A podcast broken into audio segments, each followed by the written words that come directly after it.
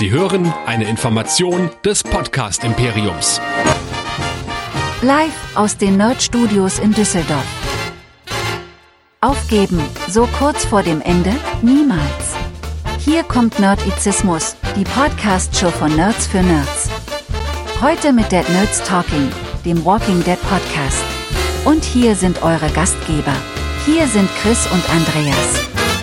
Herzlich willkommen zu Dead Nerds Talking, dem Walking Dead Podcast hier bei nerdizismus.de, in dem der tapfere Chris und der noch viel tapfere Andreas, hallo, Hallo. die letzten Folgen von The Walking Dead mit euch durchstehen, ausharren und bis zum bitteren Ende durchziehen. Aber ich muss ganz ehrlich sagen, so langsam habe ich doch fast ein bisschen Spaß dran. Ja, natürlich. Also ich meine, ganz ohne Spaß würde man es doch nicht mehr machen, oder? Ich meine, äh, wir bringen es hier, wir sind zwar Komplettisten beide, ne? Wir würden ja auch zum Beispiel alles, was Star Trek ist, gucken. Aber ähm, jetzt ganz ohne Spaß würden wir wahrscheinlich nicht mehr drüber reden. Ne? Also ich meine, World Beyond Staffel 2. so. Das, da hast du vollkommen recht und ähm, für alle, die jetzt heute irgendwie zum ersten Mal dabei sind, ab und also ich sehe das ja bei den Spotify-Abo-Zahlen, die gehen wirklich langsam, sehr langsam, aber ab und zu kommt noch einer dazu. Vielleicht, Mhm. weil ja auch jemand jetzt gerade erst durch Disney Plus anfängt mit The Walking Dead. Keine Ahnung. Also Das ist auf jeden Fall dann eine lange Reise, wenn man jetzt gerade anfängt mit, aber auch eine schöne Reise in, in, in Teilen zumindest, ja. Also, ich glaube, dass du durch manche Dinge, die du halt durchbingen kannst, dann auch vielleicht eine, eine siebte Staffel gar nicht so schlimm empfindest, weil dann bingst du die halt weg und dann war gut. Ja, stimmt. Wenn ich mich dran erinnere, dass ich auch mal so Serien durchgewünscht habe, da habe ich tatsächlich auch so schwächere äh, Phasen einfach so überstanden. Die bleiben die halt nicht mehr gut im Gedächtnis dann irgendwann. Ne? Aber äh, sie sind dann Teil des Ganzen. Ja, du hast schon recht. Ne? Also das kann, kann schon beim Bingen ganz gut funktionieren. Ja. Hm? Und da eben ab und zu auch mal noch jemand dazukommt, hallo ihr Neuen, ähm, wollen wir euch natürlich auch noch darauf hinweisen, dass wir hier auf diesem Kanal nicht nur The Walking Dead hören könnt, sondern dann jetzt demnächst auch wieder äh, geht's mit Star Trek weiter und den Cassian Endor, den besprechen wir auch und es gibt wieder Marvel-Filme im Kino, ja, seit langer Zeit auch mal wieder ein Marvel-Film, den wir demnächst mit Wakanda Forever besprechen können. Und es gibt noch einen Serien-Roundup und so weiter und so weiter. Also es lohnt sich auf jeden Fall bei nerdizismus.de reinzuhören und reinzuschauen und wir wollen natürlich auch euer Feedback haben. Das schickt ihr uns am besten ähm, entweder an info@nerdizismus.de oder ihr kommt auf unseren Discord, nerdizismus.de slash Discord.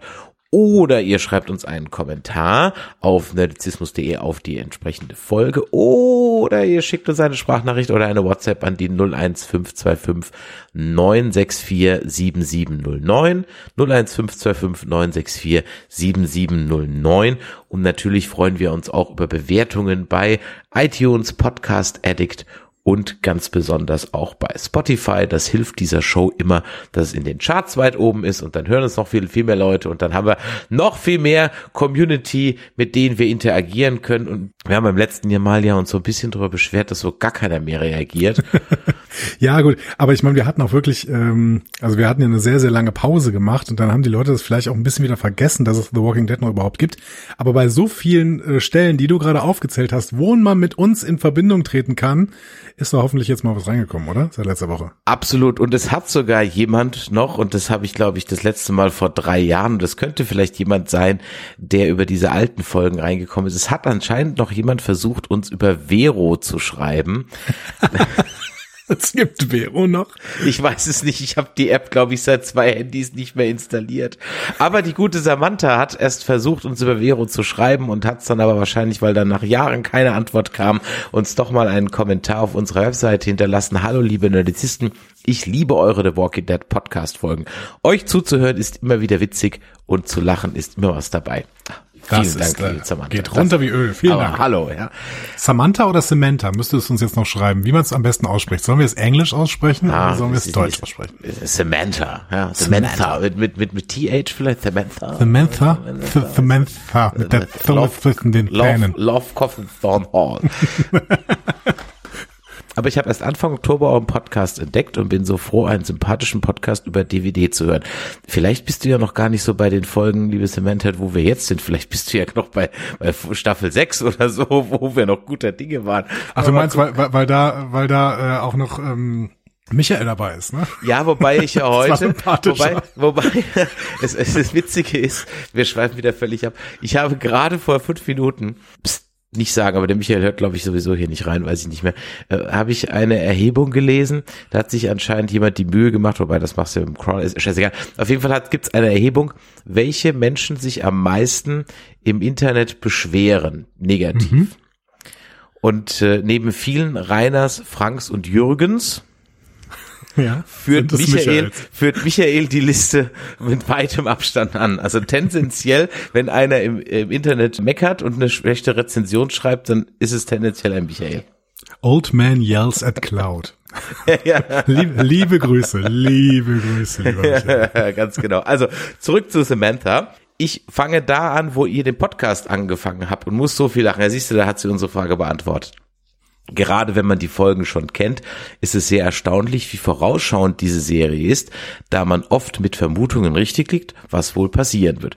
Ich habe versucht, euch bei Vero zu schreiben. Eigentlich wollte ich als Gag dort immer mal wieder reinschreiben, aber es ist normal bei zweimal geblieben. Dann habe ich Vero schlicht vergessen und einfach nur noch so zugehört. Ihr könnt aber meine Kommentare dort durchaus noch finden. Ich glaube, eher finde ich die Zugangsdaten. für- für dieses Ding. Passwortmanager. Die heiligen Passwortmanager, die helfen dir Zugangsdaten zu finden. Ja, Auch da- für, für das- dein Bitcoin-Wallet. Das, das war Prä-Passwort. Äh, Ach, ärgerlich. Habe ich heute, genau. Wenn ihr dort einen Kommentar findet, die sich über die Misslage von den Ärzten beschwert, dann bin ich das. Ich bleibe auch bei Dead Nerds bis zur letzten Folge. Ich hoffe, ich kann nicht viel mit euch lachen. Danke für euren Podcast, an dem man einfach mal abschalten kann. Liebe Grüße, Samantha. Also, Die Misslage von den Ärzten. Ja, ich weiß auch nicht genau, was ihr damit meint.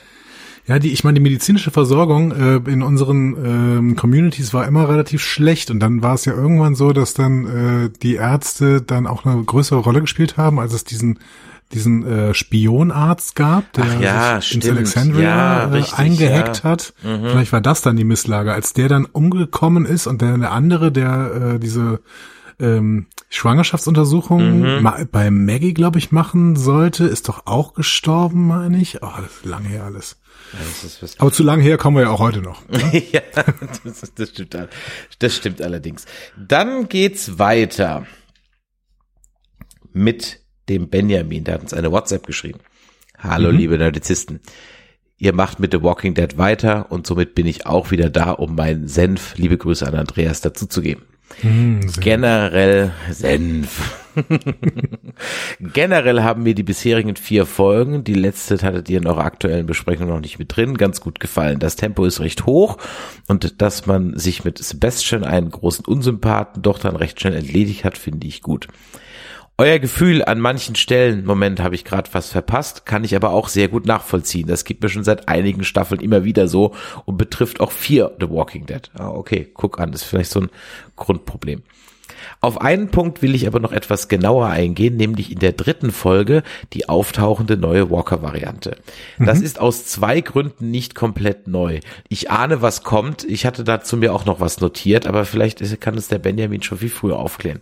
Zum einen waren in der ersten Staffel die Walker durchaus noch agiler und intelligenter.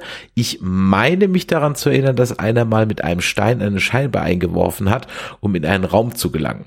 Leider hat man von Seiten der Writer diese Intelligenz dann spätestens in der zweiten Staffel vergessen. Zum anderen verweise ich auf die Post-Credit-Scene der letzten Folge von World Beyond. Richtig, genau, auf die wollte ich auch zu sprechen kommen, dann ziehen wir das jetzt einfach vor.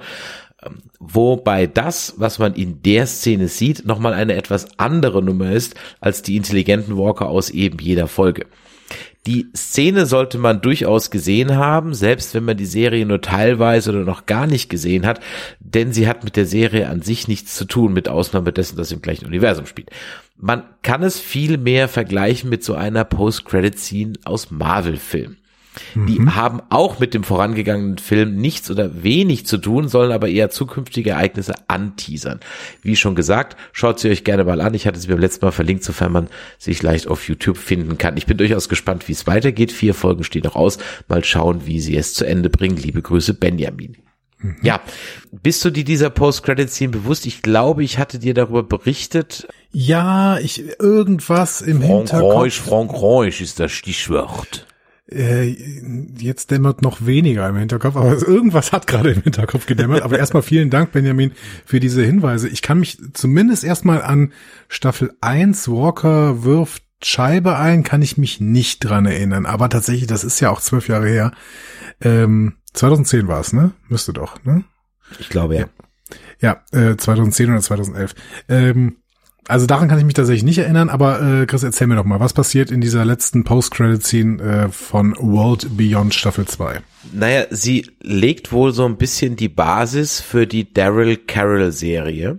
Aha. Denn die zwei müssen, wie auch immer sie das schaffen werden, wahrscheinlich nach Frankreich. Und äh, die Post-Credit-Scene spielt auch in Frankreich, denn es wird impliziert, dass der Ursprung des ganzen Desasters in Frankreich war. Das wundert uns natürlich jetzt eher weniger. Also, ja, also warum Ja? auch, ja, also, es ist ja, das, ja, also entweder Belgien oder Frankreich kann ja da eins von beiden gewesen sein. Und Natürlich. Äh, natürlich, natürlich. Also das war vielleicht äh, irgendein Wildtiermarkt in Wuhan oder sowas, aber ich weiß es nicht genau. Wahrscheinlich irgendwo in, in Marseille. Nein, auf jeden Fall wird impliziert, dass der Ursprung der ganzen Seuche und des ganzen Virus irgendwo in einem Labor in in, äh, in, in Paris oder in, in Frankreich ist. Ich glaube, weiß nicht. Oh, die Laborthese. Genau. Da kommt dann auch, ich krieg die jetzt auch gerade nicht mehr genau zusammen, wir werden sie mal in den Shownotes verlinken. Äh, da wird dann auch ein, eine Walker-Art gezeigt, die in der Tat ein bisschen mehr Grips hat, das stimmt. Und es gibt auch noch eine andere Szene, ich glaube, wo Morgens Frau sich nochmal zu ihm umdreht als Walker und man zumindest damit von ausgehen kann, dass sie ihn irgendwie erkennt. Das ist mir noch eingefallen. Das wären so die drei Szenen, wo man sagen könnte, da gab es vielleicht mal irgendwie so eine andere Walker. Aber ja, die kommen wahrscheinlich später noch und wie gesagt, irgendwie müssen sie Daryl und Carol noch nach Frankreich schaffen. Ja, also ich meine, äh, dass, dass diese, dass diese Szenen in irgendeiner Weise dafür genutzt werden, äh, diese Serien irgendwie anzuteasen, ne, und in diesen Serien irgendwas äh, voranschreiten zu lassen, das ist ja, glaube ich, ja, ich glaube, das ist der einzige Sinn, weil ich meine, ansonsten würde man halt nicht sechs Folgen vor Schluss oder fünf Folgen vor Schluss eine neue Walker-Variante einführen. Ne? Ähm, dass das vielleicht schon mal angeteasert worden ist, gerade in World Beyond oder in Fear the Walking Dead oder sowas, ähm, finde ich dann ganz schön. Trotzdem überrascht es mich, dass es hier halt sechs Stunden, sechs Folgen vor Schluss dann doch nochmal in The Walking Dead ge, äh, gepackt wird und nicht vielleicht noch in einer Post-Credit-Scene von The Walking Dead auftaucht. Das hätte ich dann wieder konsequent gefunden. Dann hätte ich gesagt, okay, in der gesamten Serie sprechen die im Prinzip nicht über neue Walker-Varianten, aber in der Post-Credit-Scene der gesamten Serie, da kommt dann plötzlich, dass es dann doch noch neue Walker-Varianten gibt und das wird dann in den Nachfolgeserien thematisiert.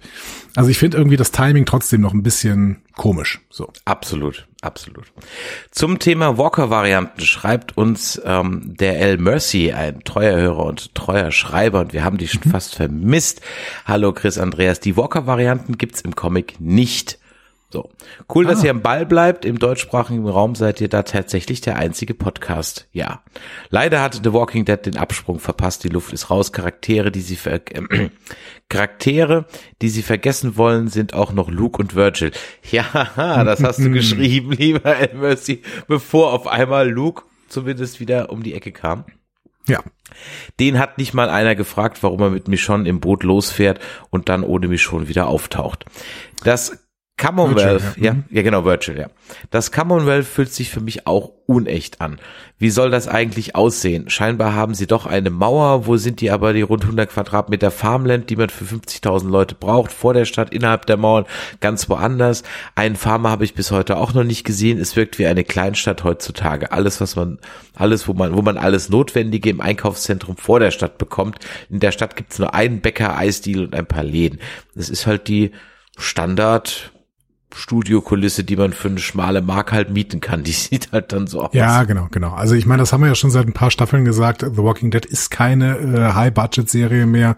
Äh, die, ähm, die bauen eben ein paar kleine Studiokulissen und mieten die an und dann ist auch gut. Ähm, was ich gerade spannender fand, ist, war da, ist das diese Rechnung? 100 Quadratmeter für 50.000 Leute? Das, Ist habe ich mich ehrlich gesagt auch gerade gefragt. Ähm, vielleicht, also kann, kann gut sein, ich habe keine Ahnung, ich kenne mich damit nicht aus. Aber nicht. Äh, wenn du das genauer weißt, lieber Mercy, dann schreib das doch nochmal beim nächsten Mal, ob das auf irgendeiner äh, äh, fundierten wissenschaftlichen Berechnung beruht. Ja, das finde ich total spannend. Also ich meine, äh, auch, ich bin jetzt kein Prepper oder sowas, ne, aber es werden ja auch Leute geben, wird ja auch Leute geben, die überlegen, was, äh, wie könnte ich mich denn selbst versorgen in äh, einer irgendwie gearteten Apokalypse und oder keine Ahnung, im Blackout oder was auch immer. Ne? Also wie könnte ich mich auf Dauer selbst versorgen, wenn die Infrastruktur zusammenbricht? Wie viel Quadratmeter brauche ich dann, um mich selbst zu versorgen? Das ist schon, äh, finde ich, eine spannende Frage irgendwie. Ja, ein Schrebergarten, wenn du Deutscher bist, was sonst? Das heißt, fünf Quadratmeter reichen und dann muss ich das Richtige anbauen und dann kann ich das ganze, ganze Jahr davon essen. Ja? Hochbeet ist das Stichwort, verstehst du? Hochbeet. Ah, ja? Auf verschiedenen Ebenen anbauen. Ja. Natürlich, natürlich, genial.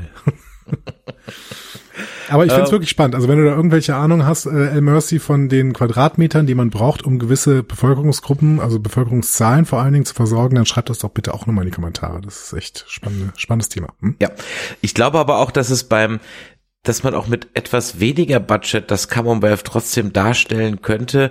Ich sage da einfach nur mal Establishing Shut, den gibt's nämlich überhaupt nicht. Es ist gibt vom Commonwealth keine äh, Establishing Shuts, also so ein einführendes Bild. Ganz besonders, ne, kennen wir ja aus TNG, wo es eigentlich immer nur einen Establishing Shut gibt, der einfach nur bei verschiedenen äh, Wetterszenarien oder Tageszeiten gezeigt wird. Und das ist irgendwie immer das, das gleiche Matte Painting. Und da hätte man sich zumindest mal irgendwie so eine Draufsicht leisten können, die man halt von mir aus immer wieder recycelt. Aber dass ich zumindest sehe, vom CRM hatten sie das. Da gibt's so eine entfernte Sicht, wo man so eine lange gezogene Mauer sieht und so eine Stadt im Hintergrund, damit man so erahnt, ah, okay, so oder so ähnlich sieht das aus.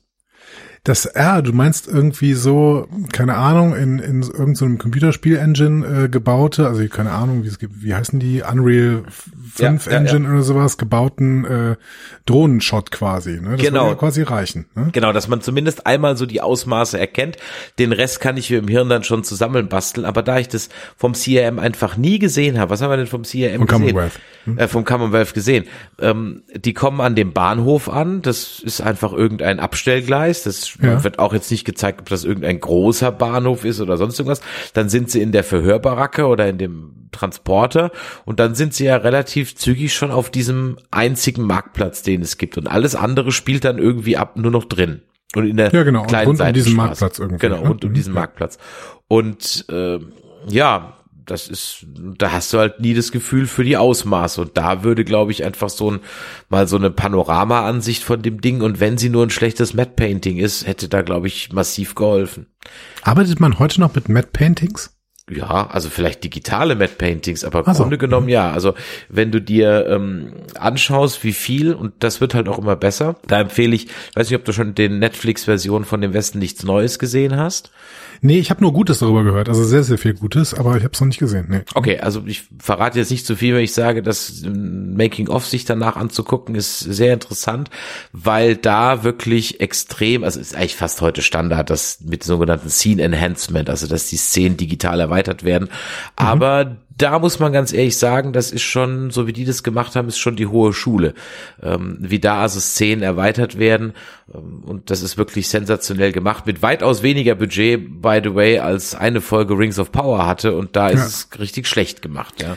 Aber ich finde es ja fantastisch, wie diese neuen Serien, also Rings of Power glaube ich auch, aber vor allen Dingen weiß ich das vom Mandalorian und von Discovery, Star Trek Discovery, wie die mit diesem AR-Set äh, arbeiten. Ne? Also die haben ja quasi so ein, was früher ein riesiges Greenscreen-Set gewesen wäre, ist jetzt quasi ein digital ähm, digitales Rundset quasi, wo sie die Umgebung, die die Schauspieler äh, denn also in denen die SchauspielerInnen nachher spielen sollen, die projizieren sie ja schon auf diese Leinwände, so dass das auch wirklich äh, ein, eine realistische Schauspielumgebung für die Leute ist und äh, danach bauen sie das irgendwie digital dann auch tatsächlich da ein in die Szenen, so dass die äh, SchauspielerInnen tatsächlich äh, interagieren können mit ihrer Umgebung, die man dann später auch im Film sieht, obwohl diese Umgebung halt tatsächlich eigentlich nicht da ist.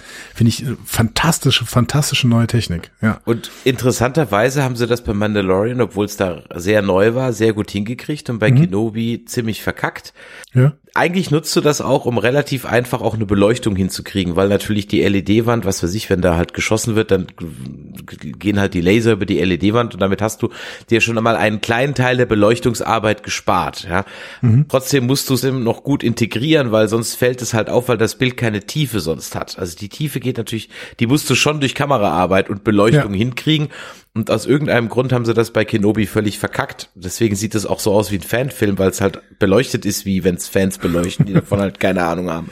Und, äh, und der Mandalorian passt halt noch bei, bei Star Trek Discovery hast du auch das, in, hast du bessere Szenen damit, ja. bei denen mhm. du irgendwie das Gefühl hast, wow, das ist äh, wirklich eine, eine brillante Umgebung, die sie ja. hier nachgebaut haben. Ja. Und Szenen, die zum Beispiel irgendwie auf so einem kleinen Asteroiden spielen, wo du das Gefühl hast, ja, aber jetzt sieht man schon, dass das hier wirklich irgendwie ein, ein künstliches Set ist oder sowas.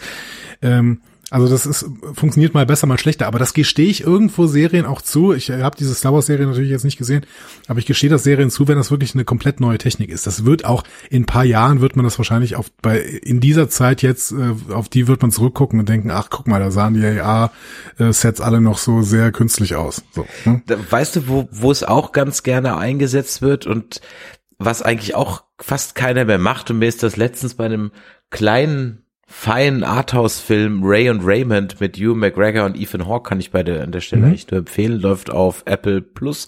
Ähm, könnt ihr euch mal anschauen. Da sind halt alle Autofahrszenen. Also heute fährt man nicht mehr Auto. Also wenn Dialog im Auto ist, dann werden die nicht wie früher auf den Trailer gepackt und durch die Stadt gekarrt mhm. und, und gefilmt, sondern die sitzen jetzt halt vor solchen Wänden.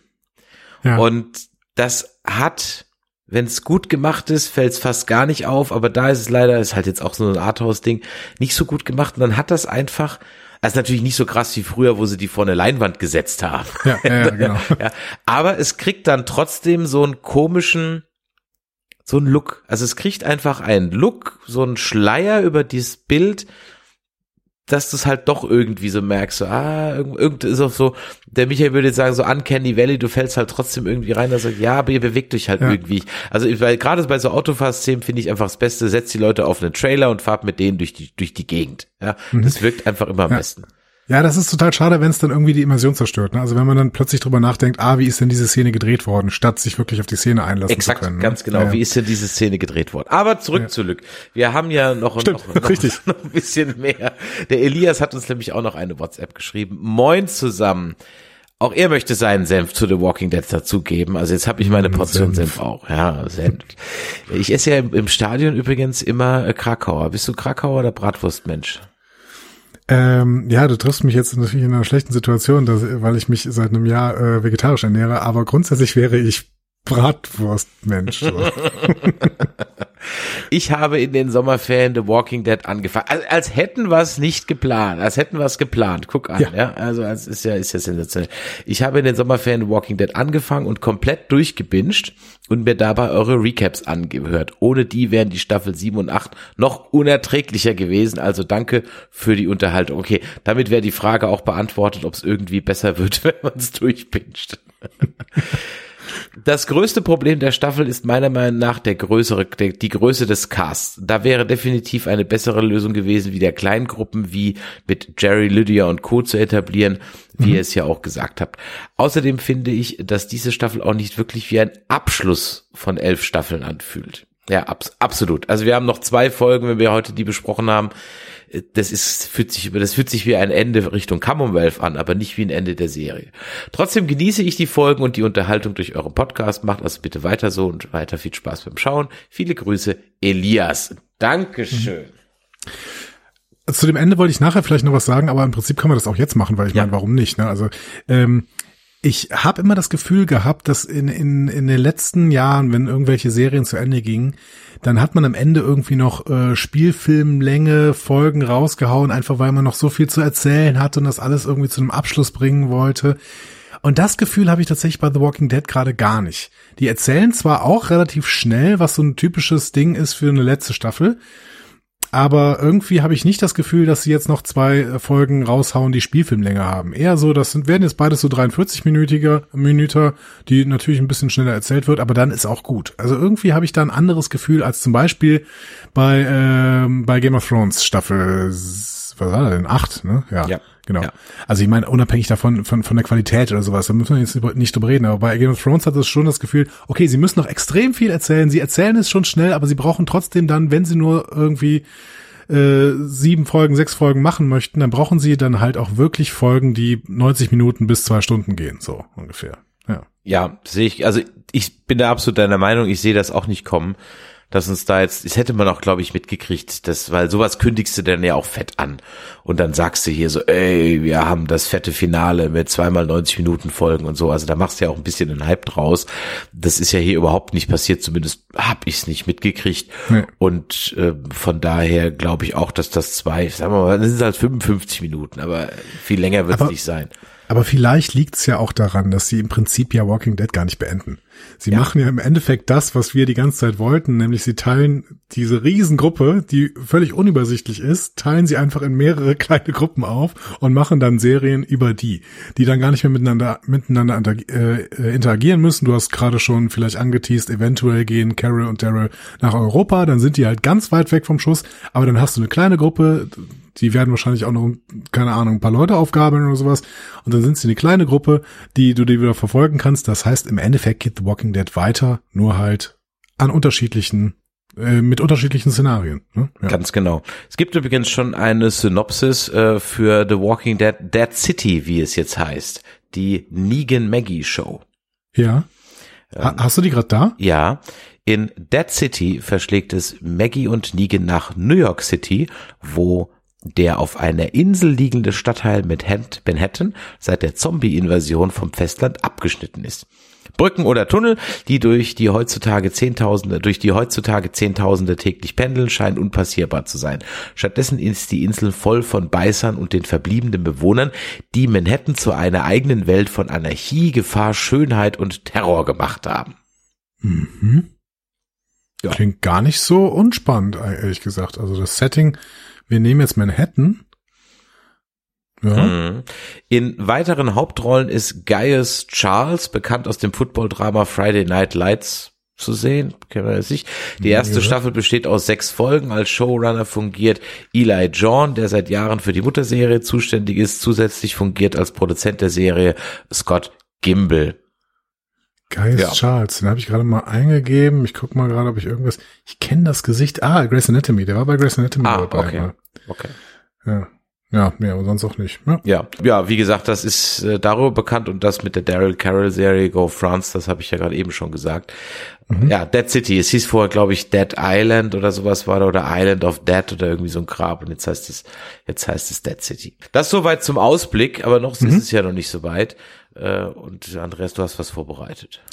Äh, ja, genau. Also wir wollen jetzt über drei Folgen sprechen, nämlich äh, Folge 19 bis 21. Und ähm, dann will ich noch mal kurz zusammenfassen, was in diesen Folgen passiert. Lehn dich zurück, nimm dir ein Getränk. Ähm, es Ich wird muss, wild. dich, ich, ich muss dich ganz kurz korrigieren und ich hoffe, du kriegst jetzt keinen Schreck, aber wir wollten Ja. eigentlich Folge, Folge 20 bis 22 besprechen. oh Gott. Denn 19 haben wir schon. Okay, dann habe ich mir das einfach nur falsch aufgeschrieben. 20, aber 20 ist What's Been Lost, ja? Äh, doch, What's Been Lost, genau. What's Been Lost, Ja. Out, Outpost 22 und Faith. Ja, alles okay, klar. alles klar, gut. Gut, dann geht's los mit der Folge What's Been Lost. Carol packt gerade Essen. Sie will ja jetzt nach Alexandria zurück, wir erinnern uns. Ezekiel will nicht zurück, auch daran erinnern wir uns, will sie aber supporten und ihr Medis geben. Äh, dann ist aber plötzlich weg, ähm, als Carol von Agenten gejagt wird. Sie schafft es trotzdem zum Treffpunkt, weil die Agenten leider Idioten sind. Am Treffpunkt ist aber keiner, sie findet nur Spuren eines Gefechts. Im Gebäude daneben kämpft Daryl gegen zwei Agenten. Äh, Carol rettet Daryl, die Agenten schalten sich danach zombiemäßig gegenseitig aus. Es stellt sich raus, die Kinder sind entführt worden, inklusive alle, aller Alexandriner, die noch im Commonwealth waren. Hier startet also die Carol, äh, Carol Daryl Serie, so ein bisschen zumindest.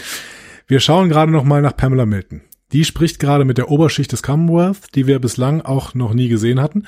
Äh, Message, alle Alexandriner sind jetzt Staatsfeinde. Die Aristokraten danken Pamela und bedauern Se- Sebastians Tod. Und Pamela smirkt sie nur an und sagt, ja, Sebastian wird immer bei mir sein. Gruselig. Yumiko bringt Trouble in die ganze Situation. Die stellt Pamela nämlich wegen ihrer Freunde zur Rede. Äh, und Pamela macht deutlich, deine Freunde sind jetzt weg. Genau wie damals die Revolutionisten um Tyler Davis. Wir erinnern uns, Tyler Davis, das war dieser Kellner bei der Gala, der kurz ausgeflippt ist und äh, Max äh, als Geisel genommen hat, weil das System ihn unterdrückt. Also der ist ja auch weg. So. An das müssen wir alles nochmal erinnert werden, dazu später mehr. Seltsame Idee äh, von Pamela jetzt, die will zeigen, dass Recht und Gesetz im Commonwealth herrschen, indem Yumiko die Anklage gegenüber Eugene führt. Ähm, zur Sicherheit drückt sie noch eine Drohung gegenüber Tomi aus, damit Yumiko auch auf jeden Fall mitspielt. Sehr seltsame Idee. Daryl und Carol überlegen jetzt, wie sie weitere Informationen über den Verbleib ihrer Freunde bekommen können und befreien deswegen Lance Hornsby. Der ist von der Nummer mit Sebastian vollkommen traumatisiert. Er lässt sich aber schließlich darauf ein, ihnen zu zeigen, wo ihre Freunde sind äh, und ihnen damit auch einen Weg aus der Stadt zu zeigen. Leider hat er eine Fußfessel, die einen Alarm auslöst. Es wird also relativ hektisch und bei der Flucht muss sich dann auch Daryl von Carol und Hornsby trennen. Yumiko trifft sich nochmal mit ihrem Bruder Tomi, der weiterhin seine äh, Illusion des perfekten Commonwealth aufrechterhalten will. Anders Conny, die sich im Krankenhaus versteckt und ihren Angreifer, dem sie ins Bein gestochen hat, jetzt verfolgen will. Ähm, das übernimmt aber natürlich dann äh, die weniger verdächtige Yumiko, weil wenn Conny gesehen wird, ist sie halt sofort, ähm, wird sie sofort festgenommen. Bei Yumiko ist das nicht so. Zurück zu Pamela. Die erfährt jetzt von Hornsbys Flucht und ähm, findet äh, dessen Münze als Botschaft im Kopf von Sebastian. Ähm, so richtig neben der Spur scheint also Intrigen Hornsby gar nicht gewesen zu sein, wenn er sowas noch äh, hinkriegt. Das zeigt sich dann auch später, als Hornsby Carol dann plötzlich wieder schmeichelt und sie wieder auf seine Seite ziehen will, vor allen Dingen mit seiner Vision des wachsenden Commonwealth, das alles umfassen wird. Aber ob das klappt, hilfreich ist auf jeden Fall nicht, dass er beim nächsten Zombie-Encounter Carol die ganze Arbeit machen lässt und im Hintergrund bleibt. Yumiko ist weiter auf Tour, trifft jetzt auch noch Eugene. Der äußert Zweifel an Pamelas Versprechen, dass er, äh, dass sie alle anderen nach dem Prozess freilassen wird und hätte gern einen Plan B. Er arbeitet ähm, in Yumiko und Pamela macht die Nummer nicht besser, als sie noch erklärt, dass Conny jetzt auch noch gefangen worden ist. Yumiko soll jetzt auf einer Pressekonferenz eine Lobrede über das Rechtssystem halten macht sie natürlich genauso wenig wie Max in der letzten Folge ihr Geständnis gehalten hätte. Stattdessen stellt Yumiko öffentlich die Bedeutung ihres Bruders für das Commonwealth heraus, um den irgendwie zu schützen, und übernimmt dann ebenfalls öffentlich die Verteidigung statt der Anklage von Eugene. Mic Drop von Yumiko. Ein letzter Blick zu Carol und Hornsby, die treffen auf der Flucht wieder auf Daryl, Hornsby erzählt ihnen jetzt, wie man aus der Stadt entkommt, mit dem Zug nämlich, und wir alle, what? Was für ein Zug? Carol lässt sich aber von seinen ganzen Schmeicheleien nicht mehr einlullen, das merkt Hornsby, will dann auch abhauen, bevor er dann im Gehen noch auf Carol und Daryl schießen will, erledigt ihn Carol mit einem Pfeil. Bye bye Hornsby. Ähm, und unsere entführten Alexandrina, Ezekiel, äh, Negan und seine hochschwangere Frau Annie, die sind in einem Bus mit Säcken über dem Kopf und mit Spritzen betäubt. So. Das war diese Folge. Dann kommt Folge Outpost 2020. Äh, 22, 22, äh, Entschuldigung. Nicht 2020, das war ein Jahr. Ähm, Outpost 22. Jetzt bekommen wir auch zu sehen, wer denn da alles festgenommen worden ist. Also, neben den Kindern, die wir erstmal nicht sehen, auch Maggie, Gabriel, Rosita, wie gesagt auch Negan und seine schwangere Frau Annie und Ezekiel. Maggie hat sich natürlich gewehrt, als Herschel entführt wurde. Deswegen ist sie nun mit Gabriel und Rosita betäubt in einem Militärwagen zu finden, während alle anderen, außer die Kinder halt, betäubt in dem Bus sitzen. Übrigens auch Kelly. Ähm, weil der einzige Wächter im Gefangenentransport aber tief und fest eingeschlafen ist, sind, diese Trooper sind alle Idioten, wirklich, können sich die drei dann befreien. Dabei lösen sie einen Unfall aus, durch den Maggie von Gabriel und Rosita getrennt wird. Maggie flüchtet dann vor weiteren Kon Konvoifahrzeugen. Gabriel und Rosita schlafen im Wald weiter, werden dann von einem Zombie-Soldaten angegriffen, erledigen ihn, looten und dann haben sie eine Waffe und ein Funkgerät. Yeah! Über Funk hören sie dann, dass die Commonwealth-Soldaten ihre Spur gefunden haben. Im Bus wachen alle gleichzeitig auf. Dann kommt ein Charakter namens The Warden und macht irgendeine so Faschismusansprache. Sie sind nämlich jetzt in einem Arbeitslager. Immer noch besser als draußen, sagt der Typ. Okay, müssen wir erstmal schlucken. Maggie wird von einem Kinderzombie versorgt, äh, verfolgt. Ähm, weil sie bei ihm aber an Herschel Jr. denken muss, kann sie ihn nicht umbringen. Gabriel und Rosita streifen weiter ungeschickt durch den Wald. Rosita renkt sich dabei den Arm aus und Gabriel renkt ihn wieder ein und dann hören sie einen Zug. So.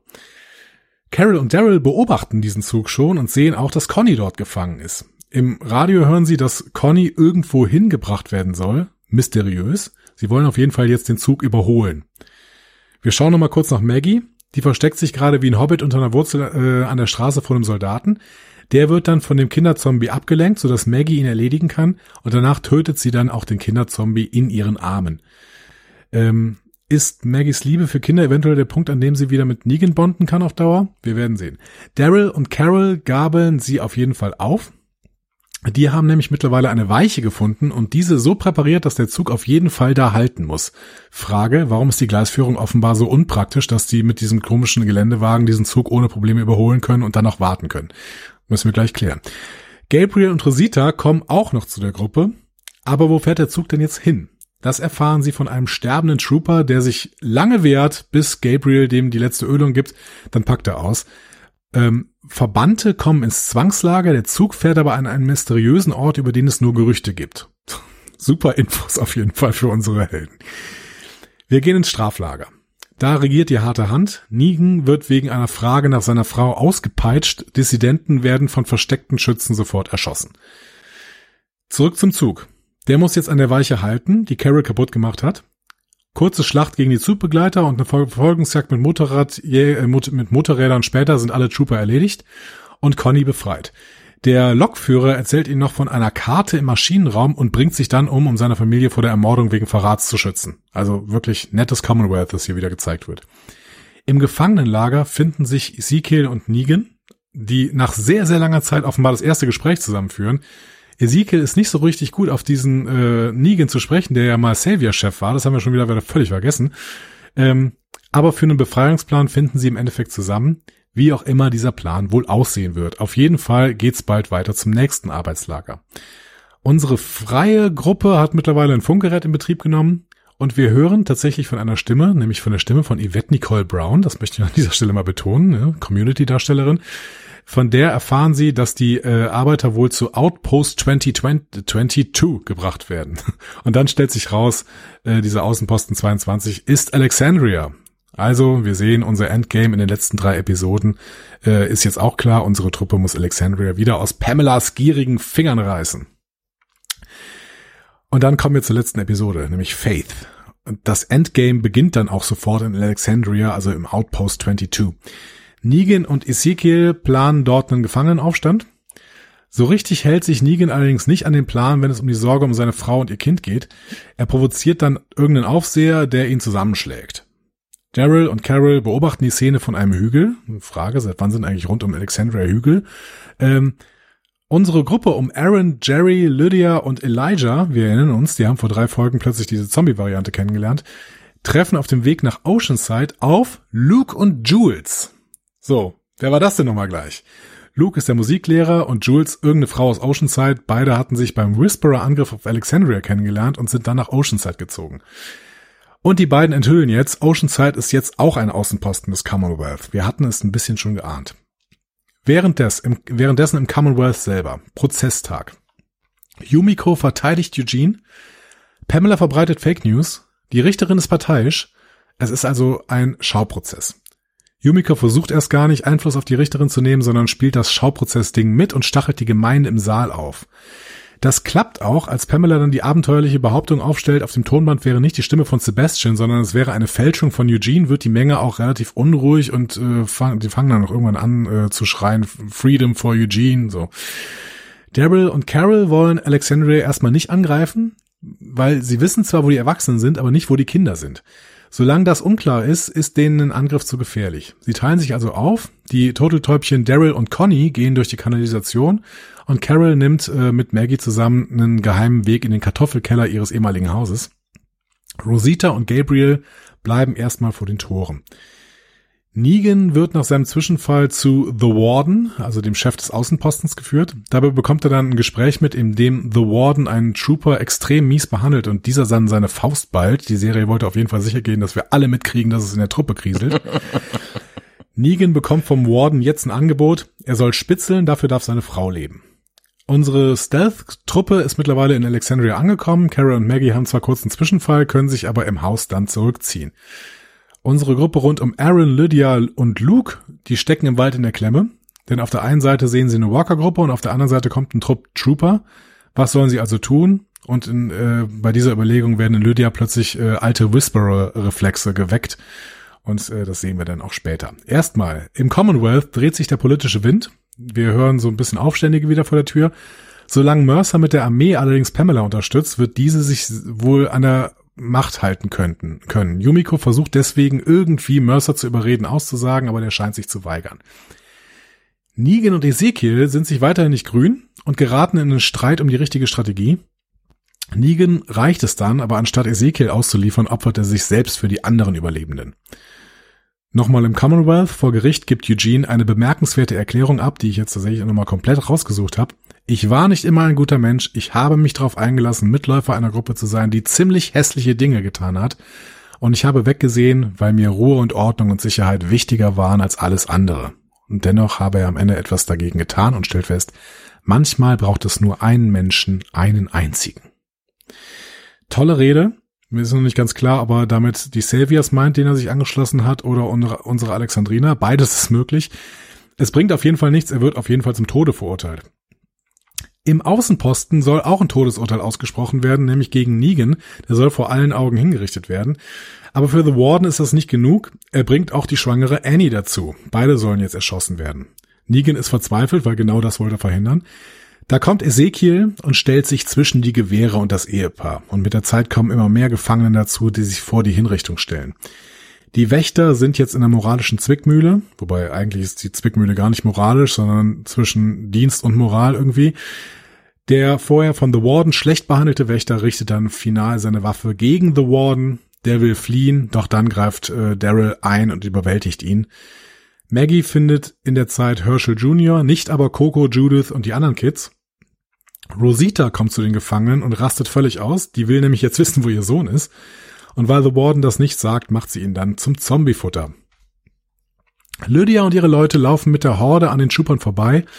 Aber wir erinnern uns an die Variante. Einer der Beißer hebt ein fallen gelassenes Messer auf. Hm, ob da die Variante am Start ist, scheint so. Äh, zuletzt, Eugene wird scheinbar zur Exekution zu Mercer gebracht. Der begrüßt ihn aber mit den äh, Worten, bringen wir die Kacke zum Dampfen. Offenbar hat Mercer also endlich die Seiten gewechselt. Und das war's. Ja, ha, ha, ha. Äh, fangen wir mit dem Guten an. ich fand Folge 22 richtig stark. Das war jetzt die letzte, ne? Ja. Das war jetzt die letzte. Also nicht, nicht Outpost 22, sondern genau, Folge sondern 22. Folge 22. Und da hatte ich zum ersten Mal seit ewig Zeit mal wirklich wieder Sorge um den einen oder anderen Charakter. Mhm, ja. Ähm, ja, ja, ich stimme dir erstmal ab und äh, absolut zu, bevor du die Begründung raushaust. Ähm, und ich würde sogar sagen, äh, das, das wurde jetzt von Folge zu Folge besser. Also die erste fand ich ziemlich schlimm. Mhm. Outpost 22 fand ich dann schon ein bisschen besser und die letzte fand ich auch wirklich die stärkste, wo ich teilweise auch wirklich äh, Gefühle hatte plötzlich, die ich gar nicht mehr kannte. ja, exakt so ging's mir genauso. Also ja, so diese Kleinigkeiten wie mit der geballten Faust oder dann dieser dieser äh, grinende äh, Nigen, der dann da bei dem Oberaufseher da so sitzt, für den so, ah, ein bisschen Overacting, okay, alles gut. Aber ich hatte wirklich um Nigen, klar, Plotarme kann man keine Angst haben, aber ich hatte um seine Frau ernsthaft Angst. Mhm, ja. Um äh, ja, Ezekiel so ein bisschen ja. und um Eugene. Um die drei hatte ich wirklich, äh, ich gedacht, oh, weil jetzt, die werden noch den einen oder anderen, denke ich mal, draufgehen lassen. Wahrscheinlich. Und wir hatten ja auch überlegt, warum denn äh, Negan überhaupt, also ich meine, diese, diese Nachfolgeserien sind natürlich so ein bisschen ein Problem, weil bestimmte Leute nicht sterben können. Ja. Aber sie sind auch irgendwo eine Chance, weil wir dann die ganze Zeit uns fragen, wie es denn zu diesen Situationen kommt. Ne? Da hatte ich ja schon eben überlegt, hm, dass Maggie jetzt hier dieses Problem mit dem Kinderzombie hat, könnte tatsächlich ja eine Anspielung schon darauf sein, dass Maggie und Kinder einfach so ein wichtiges Thema für sie ist, dass das vielleicht der Anknüpfungspunkt für Negan auch wieder ist. Aber vor allen Dingen, was du gerade sagst, der, dass die Frau von Negan sterben wird, hatten wir ja schon irgendwie spekuliert in den letzten mhm. Folgen. Und dann ja. steht die hier mit an der Wand und ich habe irgendwie gedacht, okay, vielleicht überlebt Negan, weil dieser Typ, der hier äh, von The Warden schlecht behandelt worden ist, weil der als einziger nicht schießt. Aber alle anderen könnten sterben. So. Mhm. Ja. Also das habe ich kurz kurzzeitig gedacht irgendwie, dass der vielleicht der einzige ist, der nicht schießt, deswegen überlebt Negan, aber alle anderen sterben. Also das war irgendwie, ja, das finde ich dann wieder ganz gut, ne, dass ich mit den Leuten mitfiebern kann plötzlich. Ja. Genau, genau. Und genauso hatte ich auch äh, durchaus ernsthafte Sorgen um Eugene. Und im Sinne. Die hast du nicht mehr? Nee, jetzt nicht mehr. Also nee, du bringst doch keinen oder du, du exekutierst doch keinen mit den Worten Let's fuck this shit up. nee, ich glaube auch nicht, dass der Mercer den äh, exekutiert. Ich glaube aber, dass Eugene sich im Endeffekt für Max äh, opfern möchte. Wie auch immer. Aber nicht im Rahmen jetzt von so einer Hinrichtung, die ist, die wird, also das macht der Mercer jetzt nicht mit. Nein, er kriegt nein. ja jetzt ganz auf hier noch gesagt, dass hier ähm, äh, na, Princess ja auch noch verschleppt wurde und, und ja. so weiter. Also äh, der wird demnächst die Seiten wechseln. Das hätte ich ehrlich gesagt, da hätte ich mir als Drehbuchschreiber einen Satz überlegt, der zweideutiger ist. Sowas ja. wie Let's get this done oder irgendwie sowas. So, ja. Soll das, meinst du, das sollte ein Cliffhanger sein? Äh, dann schon halt so. Kein, ja, ist schon so inszeniert, aber ich glaube, niemand hat ernsthaft Sorge jetzt mehr um Eugene nach der, der, der lächelt ja fast schon, also der zwinkert ja fast schon mit dem Auge. Ja, äh, also ich habe jetzt also über Eugene habe ich überhaupt keine Sorge. Wenn sie den jetzt killen, dann war das ein komischer Satz irgendwie. Der macht jetzt für mich keinen Sinn. Ich habe ehrlich gesagt in den letzten Folgen oder vielleicht sogar in der gesamten Staffel nie das Gefühl gehabt, dass Mercer ein Killer ist.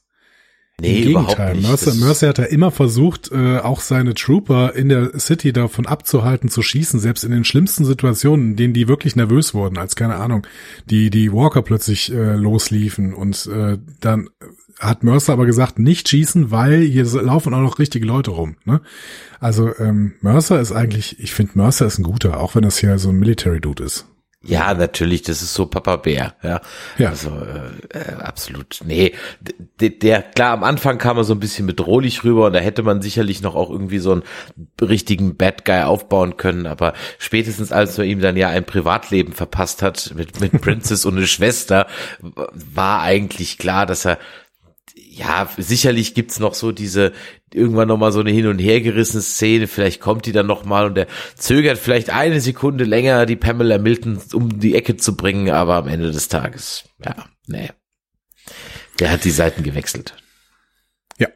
Ähm, was hältst du, in den drei Folgen hat Yumiko eine sehr, sehr wichtige Rolle. Ne? Das waren ja im Prinzip die, die wichtigsten Yumiko-Folgen überhaupt bisher. Ne? So, so viel zu tun hatte die im Prinzip noch nie. Was hältst du von Yumiko? Es hatte zumindest mehr Anwaltsvibes als She-Hulk, Attorney at Law. Habe ich nicht gesehen, kann ich nicht sagen. Ja, ist gut. Ähm, kommt demnächst auch noch so eine Folge zu. Ja, also ich hätte, du hast es vorhin irgendwo so erwähnt, ähm, weniger politisch, jetzt mehr Action. Ich hätte mir durchaus ehrlich gesagt eine ganze Gerichtsfolge gewünscht. Also jetzt mhm. ist es halt auch ein bisschen zu spät dafür, okay? Aber ich hätte durchaus mir eine schöne Matlock-Folge gewünscht. Ich habe früher gern mhm. Matlock geguckt. Ähm, und, und ansonsten ja, sie kann natürlich mal kurz so ein bisschen als Anwältin glänzen und auch äh, ihren Bruder so ein bisschen versuchen reinzuwaschen und auch noch Mercers Schwester so ein bisschen reinzubringen und so. Und dann sagt sie ja auch, hey, wir, wir reden hier fürs Publikum und nicht für die Richterin ja, das war alles okay. Ich, ich, ich denke, keine Ahnung. Also entweder wird sie aus Versehen von einem Querschläger getroffen und stirbt oder sie wird irgendwie so aus der Sendung so entlassen, so. Mhm. Ja. Ich, äh, ich fand's nämlich, ähm, also ich fand diese Gerichtsverhandlung richtig, richtig gut. Ich fand auch die Moves, die sie gemacht hat, dieses, dieses, äh, diese intriganten Moves, im Prinzip ihren Bruder dann irgendwie noch mal vor allen zu loben äh, und quasi ihn dann, also sie spielt ja die ganze Zeit über mit der Bevölkerung, die ja bei so Gerichtsverhandlungen, die sind öffentlich, da müssten die dabei sein. So, also zumindest das funktioniert noch im, im Commonwealth, dass diese Gerichtsverhandlungen zumindest öffentlich sind. Und ähm, das, dann, dann spielt sie immer mit dem Publikum, das finde ich irgendwie tolle Moves. Das heißt, ähm, alles, was dann öffentlich stattgefunden hat, sowohl ihre Rede ähm, als auch dann die Gerichtsverhandlung selbst fand ich ziemlich gut, hat mir richtig gut gefallen. Ähm, auch diese, also ich hatte wirklich so ein Anwaltsgefühl. Ne? Ich habe mich so ein bisschen an Boston Legal erinnert, dass ich damals sehr, sehr geliebt habe irgendwie. Also dass du wirklich dann auch Einspruch erhebst und du denkst, oh Gott, diese Richterin ist so befangen, die macht ja wirklich gar nichts äh, äh, Sinnvolles irgendwie. Das hat mir schon gut gefallen. Was mir überhaupt nicht gut gefallen hat, ist das, was vorher passiert, wo sie diese Tour macht und mit Tommy spricht und auch, dass Pamela überhaupt diese diese Logik verfolgt. Also du kannst ja wirklich, also ich sehe an Pamela irgendwie überhaupt nichts mehr Sinnvolles. Pamela hat erst irgendwie diesen Zombie zu Hornsby gebracht, damit Hornsby Sebastian füttert. Das fand ich schon total schräg. Was sollte das? Also klar kann man irgendwie noch so eine Traumatisierung erklären oder sowas, aber ich habe da die, die, die Taktik irgendwie nicht drin verstanden. Und die Taktik, Yumiko zum Verteidiger, äh, zum, zum Ankläger von Eugene zu machen und sie dann zu zwingen, diese Anklage perfekt durchzuführen, indem sie äh, droht, quasi Tommy äh, hinrichten zu lassen, das ergibt doch alles keinen Sinn. Warum macht die das? Also ich verstehe die Taktik von Pamela nicht.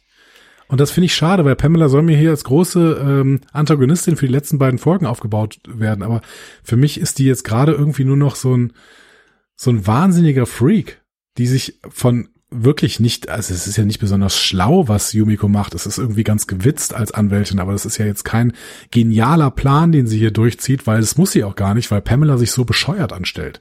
Oder? Also dieses Gefühl. Ja, ich, ich bin, also die kommt jetzt nicht als das Evil Mastermind rüber oder so, überhaupt nicht. Und klar, sie und dann liefert sie noch diese völlig übertriebene äh, Heulshow. Ich meine, da, da liefert sie ja dann, da muss sie ja fast schon selber lachen, als sie das die ganze Zeit macht. Und ja, das hat ja, ja nicht ich, gewirkt. Ja, ja, klar, hat ja auch nicht gewirkt. Ich, ich bin, ich bin im Grunde genommen bin ich wirklich bei dir, dass also das mit dem mit dem Zombie füttern habe ich auch nicht verstanden, weil dafür war sie mir die ganze Zeit dann auch nicht freakig genug. Weißt, ja. es ist ja jetzt nicht irgendwie so ein Kinski-Charakter, der die ganze Zeit schon völlig irrational durch die Gegend rennt oder sowas, ja. Oder Leute quält, sondern sie ist ja eher so die, ja, ich sag mal, der Typ korrupte Politikerin, irgendwie sowas, aber die Hände bloß nicht schmutzig machen, irgendwie sowas, ja. Ähm, oder von mir aus auch Mafia-Mobster oder so. Aber ja, ich habe es ehrlich gesagt auch nicht nicht völlig verstanden und dafür kam sie mir dann auch viel zu kurz, ja, äh, in der ganzen Zeit, weil wir wissen ja immer noch nicht, wer diese ganzen komischen Agents sind, die da rumlaufen. Gehörten die jetzt zum Hornsby? Gehören die jetzt eigentlich zu ihr? Waren die am Ende doch von Mercer geschehen? Also das ist ja alles irgendwie so ein bisschen wischiwaschi so dass ich, ich glaube, wenn man die Macher fragen würde, könnten sie selber jetzt gerade nicht so hundertprozentig erklären. Ja, das weiß ich nicht. Also ich hätte, ich hätte die jetzt schon alle die die Agenten zu Hornspeed zugeteilt, weil da ja auch dieser äh, komische Klempner-Typ dabei war. Ja, aber war hat er dann sein, was was war dann, dann dann wollte er sein extra Süppchen kochen. Sie haben ja mal dieses Fass aufgemacht von der Pamela und dem und dem Hornsby so, äh, pass auf Junge, ich beobachte dich und äh, äh, wenn du hier versuchst nebenher noch so Dinger zu drehen, ich hab dich auf dem Kieker, sagt sie ihm ja, ja. irgendwo. So. Genau. Und dann sagt er, oh oh oh nee, tue ich nicht mehr, ich bin jetzt brav. Ja. Aber ist er ja nicht wirklich. Aber was war denn jetzt der Punkt? Wollte er sie jetzt die ganze Zeit stürzen? Hat er nebenher noch was am Laufen gehabt? Ging es nur um diese Drogengeschichte äh, mit diesen komischen Farmern da? Das hatte für mich alles irgendwie keinen so einen richtigen Payoff und der wird auch, glaube ich, nicht mehr kommen. Und äh, sie hat ja jetzt auch, als sie ihn dann um, hat umbringen lassen, beziehungsweise dann in den, in den äh, Kerker geworfen hat, hat sie auch diesen Aspekt jetzt gar nicht mehr großartig thematisiert. So, also zumindest kam das bei mir nicht so rüber. Ich habe das Gefühl, dass äh, Hornsby so eine Rolle aufbauen wollte, wie irgendwie diese großen Generäle bei der Eroberung des äh, des Westens von Amerika. Also dass das die, die Pamela darf ruhig Präsidentin sein, aber die Präsidentin hat halt nichts zu sagen in, im Außenbezirk, bei den Outposts, weil da ist Hornsby der Chef. Und der ist, der hat da quasi seine Macht, seinen Machtbereich. Und ähm, dass Hornsby tatsächlich nur dann gegen Pamela äh, aufbegehren sollte, wird, wenn sie ihn nicht machen lässt. So. Ich glaube, darin bestand immer so ein bisschen diese, diese, ähm, diese Schwierigkeit. Im Endeffekt hätte Pamela damit immer mehr an Macht verloren, weil sie nur über das Commonwealth selber regiert und da hat sie im Endeffekt ja auch nicht viel zu sagen. Also was soll da passieren irgendwie? Und Hornsby tatsächlich derjenige ist, der die äh, der draußen eben die Macht hat und alle Outposts und ich meine, wenn das jetzt Outpost 22 ist, dann werden sie werden da ja schon 21 vorher gewesen sein, ne? Und ähm, wenn der darüber komplett die Macht hat, dann ist er halt eigentlich der mächtigere Typ gegenüber Pamela. So. Ja, also an auf die Nummer würde ich jetzt ehrlich gesagt nichts geben. Ähm, das sieht man jetzt übrigens auch gerade, äh, habe ich äh, im, im, bei, bei der russischen Armee, die hatten seinerzeit äh, auf ihren einzigen Flugzeugträger auch immer auf die äh, Flugzeuge höhere Nummern geschrieben, damit die Amis so. dachten, da sind immer 60, 70 Flugzeuge drin, dabei waren da nur sechs drin. das kann natürlich auch sein, ne? Also wir, wir kennen ja bis jetzt nur zwei Autos. Es hat übrigens geklappt, ne? Die Amerikaner dachten wirklich jahrelang auf dem Ding sind 60 Flugzeuge stationiert. Sie konnten sich nie erklären, wie die da reinkommen. Ist ja auch total schlau, tatsächlich, ne? Ja. Wäre, wäre ich jetzt, also wenn das so ist, dann wäre ich da jetzt schon wieder drauf reingefallen. Hätte irgendwie gedacht, okay, wenn es das 22 ist, dann gibt's ja mindestens zwei, äh, 21 andere. Und ähm, wir wissen von zwei, wir wissen davon, dass Oceanside übernommen worden ist und wir wissen von Alexandria. Was mit Hilltop ist, wissen wir nicht so richtig, aber ich weiß auch nicht, ob von Hilltop überhaupt noch was übrig ist. Weil ich meine, selbst Maggie hat ja gesagt, ja, geht mal erstmal nach Alexandria, da steht noch mehr von.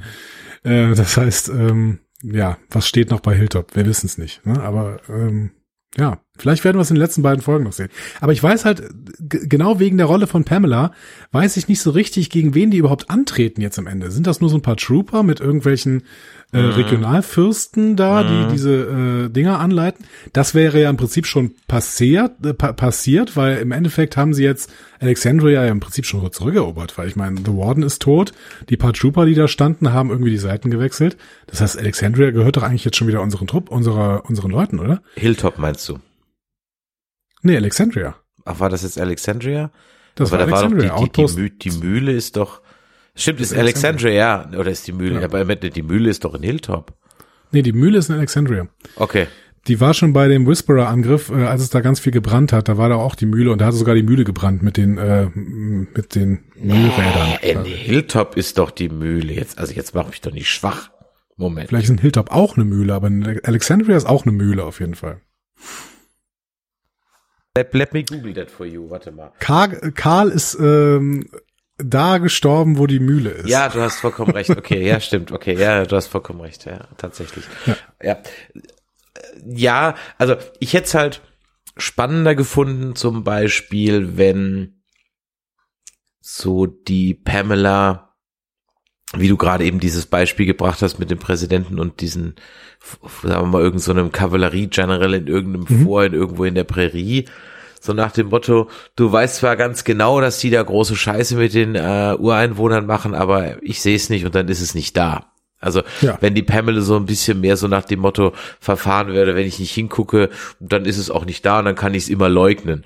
Und, und, und außen in den Außenbezirken ist mir egal, solange die, die, die Nahrung reinkommt oder sowas. Aber, aber dafür war das, das halt alles gemacht. Ja, natürlich hätte sie das gemacht, aber das wurde ja so nicht inszeniert. Das heißt, sie kann sich jetzt so gar nicht als aber auf der anderen Seite weiß man jetzt auch nicht, wie viel, also wie viel Dreck am Stecken jetzt sie hat, aber es lief ja jetzt auch nicht vom Lance irgendwie so halt so eine Parallelnummer, dass sie zumindest so gesagt hat, so, oh, Herr Hornsby, das ist aber jetzt sehr brutal, das möchte ich nicht mehr sehen. Und dann macht das halt mhm. trotzdem weiter oder irgendwie so eine Nummer, ja.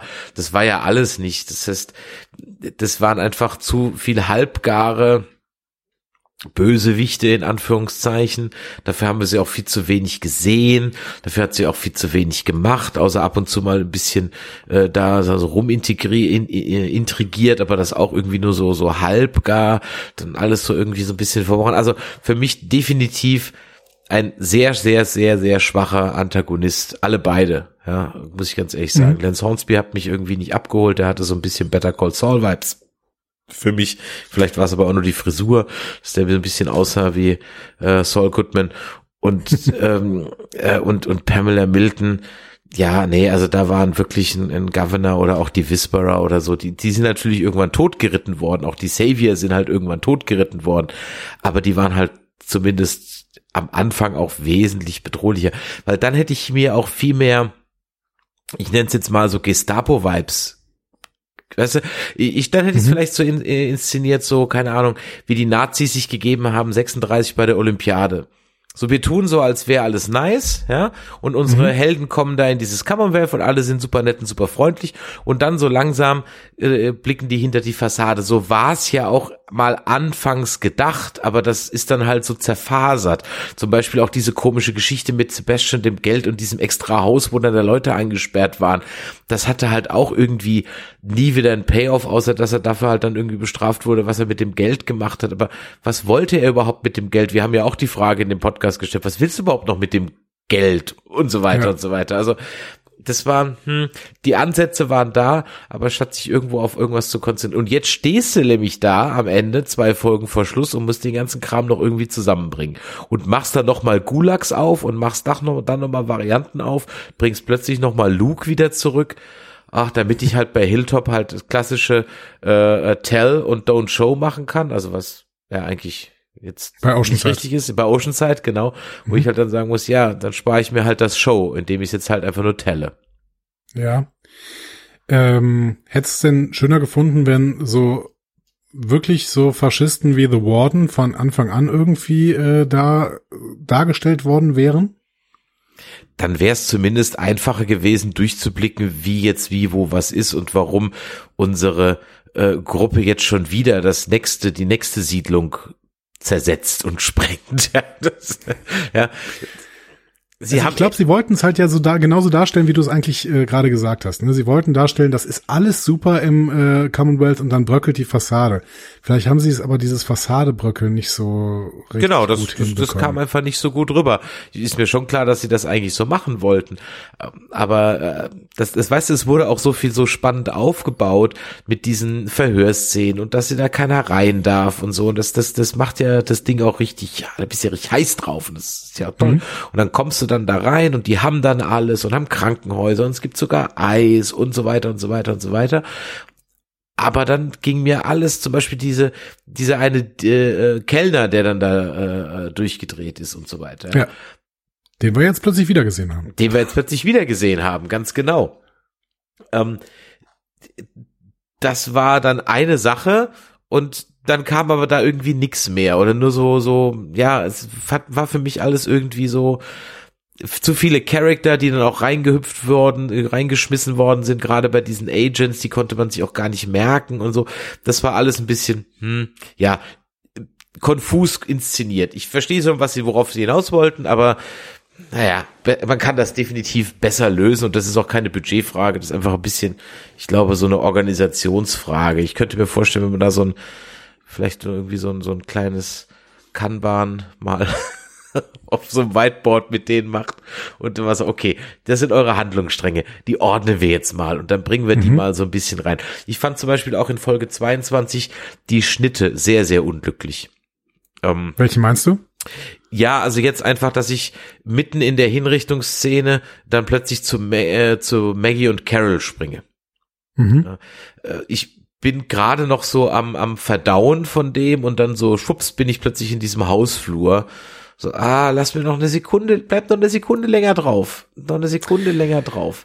Ja, das habe ich auch beim Zusammenfassen natürlich gedacht. Es waren im Prinzip ja äh, drei Handlungsstränge, die relativ getrennt voneinander liefen bis zu einem gewissen Punkt. Also zwei auf jeden Fall. Ne? Im Commonwealth alles, der Prozesstrag hätte komplett alleine erstmal ablaufen können. Ja. Wenn man das dramatisch inszeniert, dann muss es auch nicht ständig unterbrochen werden. Dann müssen nicht die ganze Zeit zwischen den Handlungssträngen hin und her springen. Ne? Ähm, zum Beispiel, ich möchte jetzt wieder den Vergleich zu Game of Thrones nehmen, an, an den richtig guten Episoden, die teilweise wirklich auch zwei Handlungs Trainingsorte haben, dann bleibst du aber auch erstmal 20 Minuten bei dem ersten mhm. und gehst dann nochmal zu dem zweiten rüber, ja. den du dann vielleicht auch gar nicht mehr in dieser Folge wieder siehst. Manchmal ist es einfach eine zweigeteilte Folge. Das kann passieren, wenn du wirklich dramatisch inszenieren möchtest. Und das haben sie hier versucht und ich finde auch in Teilen geschafft. Äh, dann, dann kannst du auch wirklich mal länger bei dem äh, Handlungsort bleiben und eventuell auch mal es aushalten, dass ein Shot irgendwie ein bisschen länger steht. Mhm. So, ne? ja. ja. Und ich finde, man hat sich dadurch, dass man jetzt zwei mal sozusagen eine Hinrichtungsszene in einer oder drohende Hinrichtung in einer Folge hatte. Ich hätte das auch auf zwei irgendwie auch. Gut, ich verstehe auch ein bisschen diese Parallelmontage, schon klar. Mhm. Aber dadurch ist die, weil ich war wirklich, also als sie sagten, das Urteil wird innerhalb von einer Stunde vollstreckt, hatte ich wirklich Angst um Eugene. Ja, ja, ja. Ich habe auch gedacht, also eine Stunde ist jetzt keine Zeit mehr, um einen großen äh, Ausbruchsplan zu stricken. Exakt, ganz genau. Da habe ich jetzt wirklich, Alter, die, die bringen den jetzt raus, da steht schon der Galgen und boah, und, seine und seine ganze äh, Spruche ist ja nicht da, die sind ja alle weg, ja, wer soll ihn denn retten, ja? Und Ja, ich da, da habe ich Gott sei Dank äh, den richtigen Gedanken an der Stelle gehabt, nämlich ich habe mich nicht gefragt, wer den retten soll, sondern ich habe mich gefragt, wer den umbringen soll. Ah, okay, ja. Und das ist mir weiterhin nicht klar. Mir, mir ist überhaupt nicht klar, ähm, welche Macht Pamela überhaupt noch hat. Also Mhm. die konnte sich vielleicht noch auf Mercer und das Militär verlassen, aber wir wussten doch die ganze Zeit, dass Mercer auf Dauer keinen Faschismus äh, von Pamela mitmachen wird. Mhm. Also dass, dass der auf Dauer auch eben das Herz im rechten Fleck hat und sagt, nee, wir schießen hier nicht auf die Menschen. Was ist los? Nein, so. Hm? Ja. Also ähm, dementsprechend, da war ich jetzt überhaupt nicht, also mit Eugene hatte ich an der Stelle keine Angst. Ich glaube, dass Eugene am Ende draufgehen wird, weil er tatsächlich ja seine Erfüllung in seiner Liebe Max gefunden hat irgendwie. Das ist, damit ist seine Geschichte ja auserzählt. Absolut, ja, absolut, absolut, absolut. Ähm, ich hätte auf jeden Fall noch ein paar Fragen. Aber raus die- damit. Die erste ist das Ende der zweiten Folge. Woher kommt dieser Funkspruch, den Rosita hört, äh, in dem dann zum ersten Mal klar wird, dass Outpost 22 ähm, Alexandria ist? Weil diesen Funkspruch spricht ja Yvette Nicole Brown, was wirklich eine großartige Darstellerin ist und äh, auch so eine Reality Queen so ein Stück weit aus den USA. Ne? In Community hatte ja äh, über äh, die gesamten äh, 7000 Folgen, äh, Six Seasons in the Movie oder was, ne? hat sie äh, immer ähm, die eine der Hauptrollen gespielt. Ähm, ich frage mich, also das wird doch jetzt nicht nur so ein Gastauftritt von einem kurzen Funkspruch mit Stimme gewesen sein, oder? Da ich das jetzt auf Deutsch geguckt habe, ist das natürlich völlig an mir vorbeigegangen. Ja. Mm, Da kann ich dir ehrlich gesagt keine Antwort drauf geben, ob das jetzt einfach nur so ein Insider, so ein Easter Egg war. Also ich hätte es natürlich auch nicht erkannt, aber es stand dann im Abspann und da habe ich gedacht, Moment, wen spielt denn hier Yvette Nicole Brown? Ähm, und das, dann habe ich tatsächlich nochmal nachgehört äh, und geguckt und habe gemerkt, das ist tatsächlich nur diejenige, die den Funkspruch absetzt am Ende. Okay. Tja, da kann ich dir ehrlich gesagt nicht sagen. Vielleicht hatten sie noch, kennt die jemand, die jemand kennt, und hat gesagt, ach komm mal eben ins Studio. Es ist einfach nur, um den Andreas zu trollen. Ich habe keine Ahnung. Oder meinst du, also dann ist es vielleicht eine Frage an dich als The Walking Dead Kenner. Ja. Ist es, ähm, ist es vielleicht, kam dieser Funkspruch von einer Koordinierungsstelle, die über das Commonwealth hinausgeht? Vielleicht dann von diesem äh, ominösen CRM oder Also so? um ehrlich zu sein, habe ich meine CRM respektive Civil Republic Theorie schon wieder verworfen, denn der, die Zuggleise führen ja nach Alexandria. Ja? Also die führen ja zu den zu den ähm, äh, eigenen Außenposten und ja, es ist, Ist das grad- so? So hatte ich es verstanden. Also so Aber der Zug fährt da ja nicht hin. Die, der, der Konvoi ist da ja hingefahren. ja, weil die ja noch bauen. Ja, also der soll dahin führen, meinst du? Also ja? so habe ich so habe ich irgendwie verstanden. Mhm. Aber Ja, das kann ja. schon sein. Mhm. Und dann ist es ja auch so, da haben sie zwar diese Kategorisierung eins und zwei und so, aber das war ja am Ende des Tages dann doch nur wahrscheinlich ein anderes Arbeitslager, weil die Frau vom, vom Negan war ja dann plötzlich wieder da. Also die war ja dann auch plötzlich irgendwie wieder da, obwohl sie eigentlich woanders hin sollte. Und außerdem ist die Kategorisierung beim CRM ja A und B, wenn ich mich recht entsinne. Und Ja. äh, ja, also von daher, ich habe meine CRM-Theorien ehrlich gesagt alle wieder eingepackt. Ich weiß es halt noch nicht, weil ich dieses Endgame noch nicht verstehe. Ich weiß halt nicht, was die in diesen letzten beiden Folgen machen möchten. Ich frage mich halt, wann, wo da jetzt noch ein Rick Grimes unterkommen soll. Ja, aber gerade da ist es ja, Rick Grimes ist doch, was war denn, eine A oder eine B? Keine Ahnung, auf jeden Fall ist er ja in CRM gebracht worden. Ja, klar. Und ähm, jetzt hat Pamela die Macht verloren im Endeffekt, weil das Volk steht gegen sie. Das Militär wird jetzt nicht mehr für sie sein, wenn Mercer sich umgedreht hat. Alexandria ist schon verloren jetzt. Also worum geht's denn jetzt eigentlich noch? So, Frage ich mich. Pamela steht allein in ihrem Haus und das ist jetzt das Thema für die letzten beiden Folgen. Ich verstehe Ja, es nicht. und, und, und es müssen einfach jetzt alle Figuren in Position gebracht werden für ihre jeweiligen Spin-offs. Also, oder das Ding ist halt, und das ist ja das, das, das Problem, diese elfte Staffel fühlt sich halt, also wie du sagst, es, ich- es hat überhaupt, also entweder es wird jetzt das gerusheste Ende der Filmgeschichte oder der Seriengeschichte, das sogar noch Game of Thrones toppen wird, oder Mhm. es lässt uns einfach zurück mit den Worten, ja, mehr dann in der Ricky Michonne Show und, äh, und so weiter. Also, und ganz ehrlich, ich denke, darauf läuft es hinaus. Also ich glaube wirklich, dass die jetzt einfach irgendwie jetzt noch in zwei Folgen Pamela Milton über den Jordan bringen oder sie flüchten muss und dann ist dann die letzte Szene, dass sie halt dann eben beim CRM anklopft und sagt, oh, die haben mich gestürzt und dann sagt dann eben die CRM-Tante so, ah, da müssen wir mal hier, ne? Und irgendwie sowas. Und dann kommt ein Cyborg Rick Grimes und sagt, I'll be back. Keine Ahnung. Ja, ich glaube, da kommt noch was, denn meine zweite Frage wäre ja, wo sind Coco und Judith? Ja, die Kinder. Ich hatte Also ja. Herschel Junior ist da, aber Ja. alle anderen? Ja, und Herschel Jr. war auch dann so wie, wie in so einem Kindergeburtstag an so einen Stuhl gebunden. und sie schießt dann der Wache einfach in den Kopf und dann habe ich mir so notiert, so abgebrühter äh, äh, Herschel Jr. Der, der, der nimmt es auch so zur Kenntnis, ja. So, so, hey, Mama. Äh, Komm, äh, machen wir uns nichts vor, diese Kinder sind sowieso alle so traum äh, traumatisiert, also das Alles gut. auf Dauer alles Massenmörder. Alles gut. Äh, das, das war auch mehr so. Ja, ähm, ich hatte mir in der Folge 20 notiert, ach guck mal, jetzt machen sie sie auch zu Zwangsarbeitern und nehmen denen die Kinder weg. Das hat so Handmaid's, äh, Handmaid's Tale Vibes.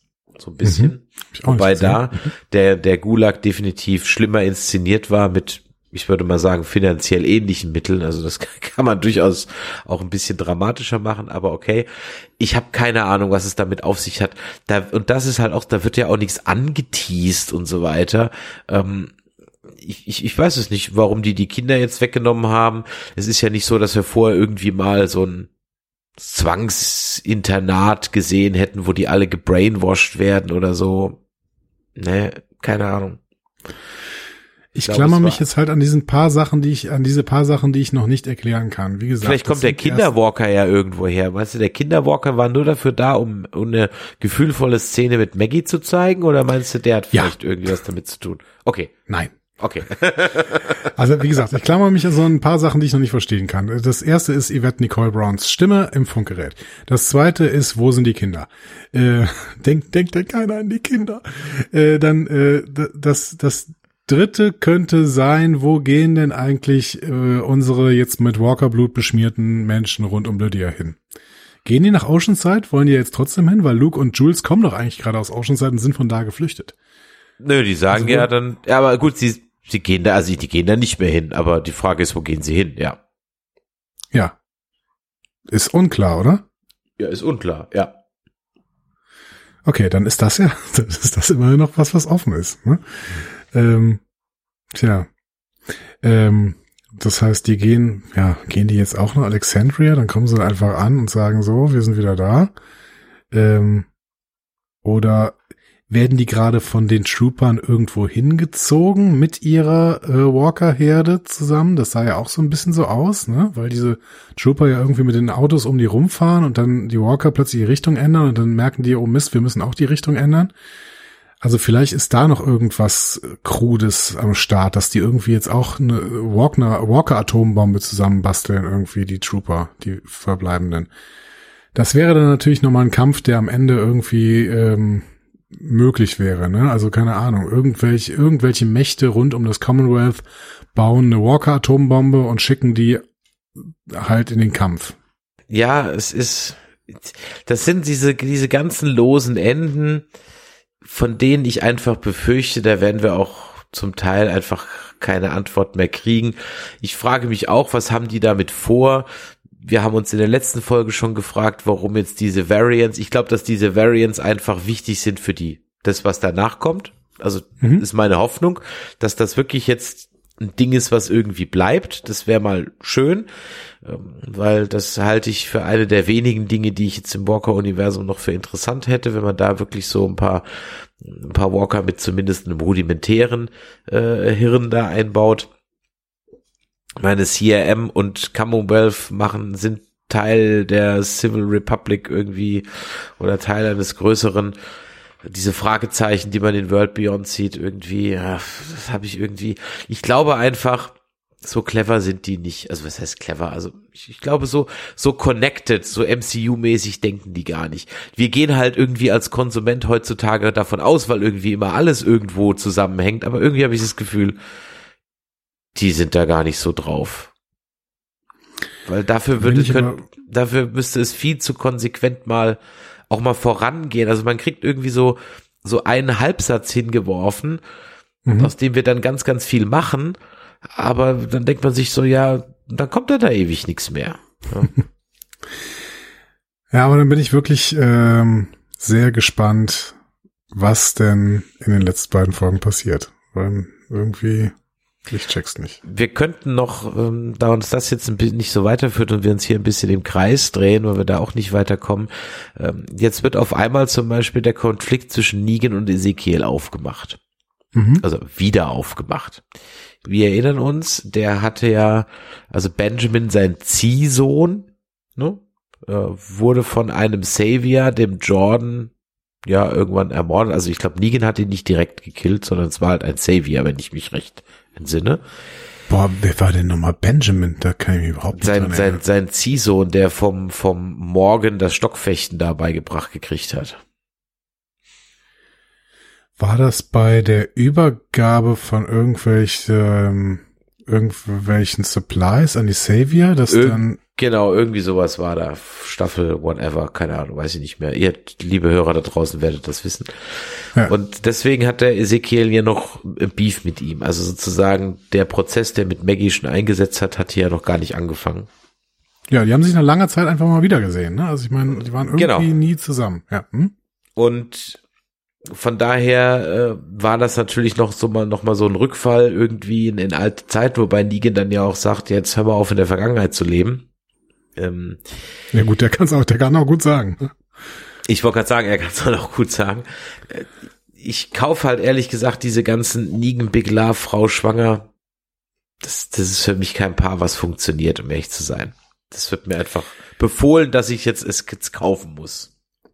Ja, hm, äh, sehe ich nur zum Teil so. Also ich, ich, finde, ja, sie war plötzlich da und dann war sie plötzlich schwanger und sie waren plötzlich verheiratet. Das, äh, die Einführung war irgendwie misslungen, weil ich irgendwie auch das Gefühl hatte, Moment, so lang war Nigen jetzt eigentlich gar nicht weg. Ähm, aber vielleicht war das auch irgendwo ein Zeitsprung dazwischen, den ich vergessen, vergessen habe. Ähm, aber finde ich, ich, charakterkonform finde ich's. Also ich finde, wir haben Negan noch immer wieder erzählt, bei Negan immer wieder erzählt bekommen, wie sehr der eigentlich Familie äh, über alles stellt, wie sehr da auch irgendwie noch das Trauma, deswegen haben wir ja noch diese Rückblicksfolge mit Negan gesehen, dieses Trauma von seiner Frau irgendwie, mit der er da sein Leben äh, gründen wollte, äh, ihm in den Knochen steckt.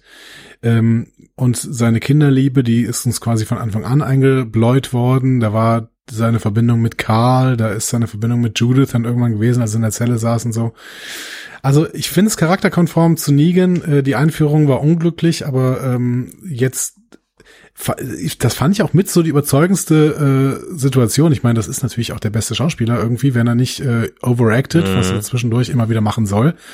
Aber als in dem Moment die Fassade fällt, als er dann die ganze Zeit hier irgendwie sein Spiel durchzieht und smirkt mhm, und mhm. was auch immer und stellt sich vor die Wand und denkt so, ja gut, dann hat mein Plan halt geholfen und dann erschießen sie mich halt jetzt. Aber als dann The Warden seine Frau daneben äh, setzt, ja. das fand ich dann eine richtig, richtig gut gespielte Szene auch, weil du dann siehst, äh, also äh, Jeffrey Dean Morgan spielt ihn auch wirklich so, dass alles von ihm abfällt und denkst mhm. so, ach du Sch Schande, mhm, so, mhm, ne? Also hier ist mhm. wirklich alles schiefgelaufen, was ich wirklich wollte. Ne? Denn genau das ist, genau das wollte er verhindern, dass seine Frau tatsächlich da in die Aber dann musst, kommt. dann du, musst du mir jetzt mal seinen Plan erklären, weil ich habe den nicht ganz verstanden. Hat er jetzt nur so getan, als ob, oder war er jetzt wirklich, ich hab's, ich hab's nicht ganz gerafft, was, was wollte er denn jetzt, als er dann da also nochmal so, zu dem Warden zurückgeht und sagt, hahaha, ich kann Nee, so wie ich das verstanden habe, war es ja so, dass ähm, die, die zwar diesen Plan geschmiedet haben, aber dann hat irgendwann äh, haben die Wärter das dann mitbekommen, dass da dieser Plan geschmiedet worden ist. Vor allen Dingen, weil Negan zwischendurch mal wieder ausgerastet ist, als er gemerkt hat, dass seine Frau da irgendwie Steine schleppen muss und er einfach nur diese Frage gestellt hat, dann zusammengetreten worden ist und seine Frau dann auch noch. Das heißt, in irgendeiner Weise haben die äh, Leute im Lager das mitbekommen, dass da was geplant ist, auch weil sie diesen Zettel da gefunden haben, den er da immer geschrieben hat. Ne? Das heißt, er hatte jetzt, er stand jetzt schon unter Druck und der Warden hat gesagt, ja gut, dann erzähl mir hier, wer verantwortlich ist und äh, die, die veran wer, wer verantwortlich ist, den bringe ich halt um. Und dann hat er sich überlegt, okay, was kann ich denn jetzt machen? Entweder werden hier alle umgebracht oder ich liefere einen aus oder, und das war dann im Endeffekt seine, äh, seine Lösung, er hat einfach gesagt, ich bin der, der hier alles geplant hat. Ich habe Also ich bin Brian und meine Frau ist auch Brian. Das wäre jetzt schon wieder eine, eine Life of Brian Anspielung. Nein. du darfst, heute, heute verstehe ich deine Anspielung nicht, weil ich ein, bei, bei diesen ganzen Sachen nicht gut drin bin. Wie, was ist denn da los? Ähm, ähm, und du triffst aber auch wirklich immer die Sachen, die ich nicht mehr so richtig verstehe. Also Life of Brian, das war ist ewig her, kann ich ja gar nichts mehr zu sagen. Ähm, dann okay, nein. dann mache ich es halt anders. Ich bin Spartakus. Nein, ich bin Spartakus. Nein, er wollte jetzt einfach sagen, okay, ähm, die haben da alle nichts mit zu tun, dann bring mich um. Also er Aber wollte warum? im Prinzip, weil er das, er wollte das, er wollte damit seine Familie schützen. Ezekiel auch ein bisschen, aber Ezekiel ist im Endeffekt, glaube ich, egal. Aber er wollte vor allen Dingen seine Familie schützen, weil er gemerkt hat, irgendwer wird hier jetzt von dem Warden und seiner Truppe zur Rechenschaft gezogen werden. Und bevor das hier meine Frau ist, bin okay. ich lieber selber. Okay, gut, ja. Also so im Prinzip ein bisschen wie dieser Lokführer, mhm. der gesagt hat, okay, wenn mhm. wenn äh, wenn die mich hier finden und ich bin nicht tot, so, ja. dann bringen die meine Familie sofort um, weil dann wissen die, dass ich sie verraten habe. So, und danke, dass du diesen Lokführer nochmal erwähnst. Diese ja. Vibes von dem Lokführer, das hätte ich halt viel, viel öfter und viel früher eingesetzt. Also das, das, das ist, mhm. dass, dass, dass hier, dass, dass, dass, das Commonwealth so dass die Leute da drin so Angst haben, dass sie sich eher umbringen, bevor sie irgendwas sagen. Das kommt jetzt und jetzt hat es überhaupt keine Wirkung mehr. Das ist so, hä, wieso bringt das sich denn jetzt? Ich habe, weil du ja das Commonwealth ja schon gesehen hast und jetzt gesagt, na gut, okay, also das ist jetzt ja nicht so, als wenn das jetzt hier da die äh, das riese Unterdrückungsregime, weil ich kann das Regime auch nicht so ganz ernst nehmen irgendwie. Also das, dann sind wir wieder bei der Inszenierung und diesen Terror, dass die Leute sich eher umbringen, als sie was sagen, bevor ihre Familie. Das ist ja ein ganz starkes Stilmittel, aber das hätte schon viel früher kommen müssen. Und ja. vielleicht auch ein oder ja, okay. zweimal. Ja. Aber dann halten wir das doch final fest. Wir wissen gerade nicht mehr, woher die Bedrohung vom Commonwealth kommen soll. Ja, genau. Außer, dass die halt viele Soldaten haben, aber wir haben irgendwie das Gefühl, dass die entweder Idioten sind ja. oder also, also als, ich meine, als Maggie sich aus diesem Sippteil befreit hat, habe ich mir nur so gedacht, und sie zerreißt es auch noch. Ja. Also ich weiß nicht, ob du jemals so ein Ding in der Hand hattest, äh, geschweige denn damit gefesselt wurdest. Gut, ich kenne deine Vergangenheit nicht, vielleicht kennst du das ja öfters mal, falls du dich irgendwo festgeklebt hast oder so. Ich, ich ähm, spreche nicht gern drüber. das, ah, ah, doch, weil du nicht letztens mal aus der FedCon raus abgeführt wurdest, das war das. Ähm, nein. Und ähm, Du, kommst da nicht weil, raus. Weil ich Jonathan Frakes mit Suppe geschmissen habe. Ja. Du, du kommst, du kommst, also vielleicht kannst du dich mit, mit, mit eingecremten Fingern da rauswinden mit viel Schmerz, aber was auf gar keinen Fall geht ist und schon gar nicht als mit Ärmchen von Maggie, dass du so ein Ding zerreißt. Aber dass auch dieser einzige Typ, der da in dem Hochsicherheits, also sie wollten uns zeigen, die drei sind in den Hochsicherheitslaster äh, gekommen, ja. weil die anderen, die sind nicht die große Gefahr, aber die genau. drei sind die große Gefahr. Ja. Und in diesen Hochsicherheitslaster setzen die offensichtlich einen, einen Narkoleptiker, der äh, in jeder Situation plötzlich einschläft, weil es hat ja auch gerumpelt ohne Ende. Ja. So. Also das war, das war echt ein bisschen Slapstick, ehrlich gesagt. Und dann äh, springen die anderen beiden ja raus und Maggie wartet auch noch so ein bisschen, so, so lange, bis er dann sie tatsächlich hinten packen kann irgendwie. Ja. Also das, die gesamte Szene ähm, habe ich echt in der Inszenierung auch gar nicht verstanden. Auch, aber auch inhaltlich nicht. Das war schon ziemlicher Quatsch. Ja. ja. Aber das kann und dann ist das und, und, dann ist das ja auch so ein, so ein so der Truck muss ja dann am Ende des Zugs gefahren sein, des, des Konvois, was ja auch keinen Sinn macht, wenn das deine wichtigsten Gefangenen sind, weil wenn da drei Leute aus dem Auto hüpfen, dann müsste ja hinten dran ein Jeep sein, der sagt so, ey, sind da nicht gerade drei aus dem Auto gehüpft? Nee, glaube ich nicht, fahr weiter. Ja, aber keine Ahnung. Auch Und wenn es der letzte Truck war, dann sind es halt auch wieder die dümmsten Trooper der Welt. Ich meine, vielleicht sind sie auch deswegen so weiß. Genau, sie sind einfach doof. Sie sind einfach doof. Sie sind ja. einfach doof. Und äh, Mercer hat das System von innen heraus auf einen Fail angelegt, indem er nur dumme Idioten herangezogen hat. Das war. Das kann echt sein, ja, ja genau. Mercer wollte das. Ja. Ja, genau, genau. Also, äh, fassen wir zusammen. Wir wissen nicht, wer die großen Antagonisten sind, weil die äh, Trooper sind alle blöd. Mercer hat die äh, Seiten gewechselt.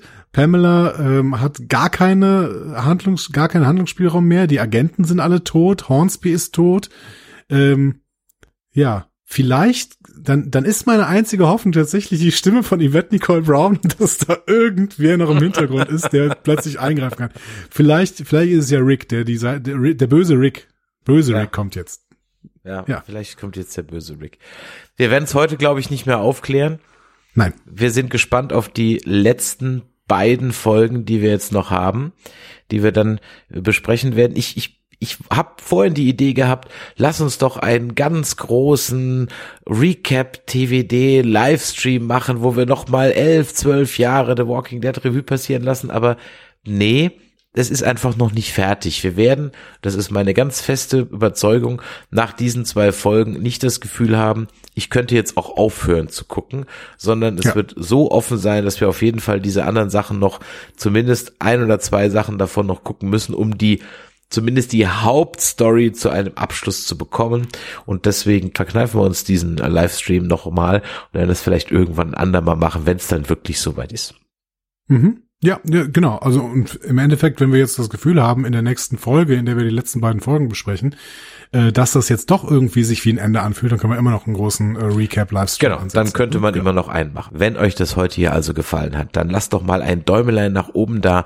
Wir freuen uns immer über Bewertungen bei Podcast Addict, Spotify und Co. Und natürlich weiter fleißig uns Feedback geben unter der 01525 964 7709 an info.nerdizismus.de oder als Kommentar. Da freuen wir uns natürlich immer. Andreas, dir vielen Dank. Wie geht's bei euch Gerne. weiter? Ihr habt die 400. Sendung vom Panel gehabt, ne? Nee, die haben wir jetzt. Ähm, jetzt. Also ich weiß nicht, wann, wann, wann erscheinen wir hier mit diesem schönen Podcast? Na, was sagst du? 10. oder 11.11. Guck mal, 10. oder 11.11., das ist Donnerstag oder Freitag. Das heißt, am Sonntag, liebe Leute, könnt ihr gerne einschalten. Ich weiß nicht, äh, äh, Chris, ob du dann ein Gegenprogramm aufstellst, deswegen will ich nichts gesagt haben. Aber wir haben am Sonntag Nee, wir haben nichts vor am Sonntag. Alles gut. Sehr schön. Wir haben am Sonntag live unsere 400. Folge äh, Discovery Panel. Das könnt ihr auf jeden Fall im Livestream hören, discoverypanel.de. Äh, da könnt ihr euch sicherlich mal reinklicken. Wenn ihr äh, noch nichts vorhabt, 21 Uhr geht's los, Sonntag 21 Uhr und wir ähm, machen ein bisschen Spaß zusammen, reden ein bisschen über Star Trek und ähm, feiern einfach, dass es diesen Podcast schon 400 Folgen lang gibt. Ja. Sensationell. Damit habt ihr sogar schon mehr Folgen als wir. Ja. Respekt. Chapeau, Monsieur.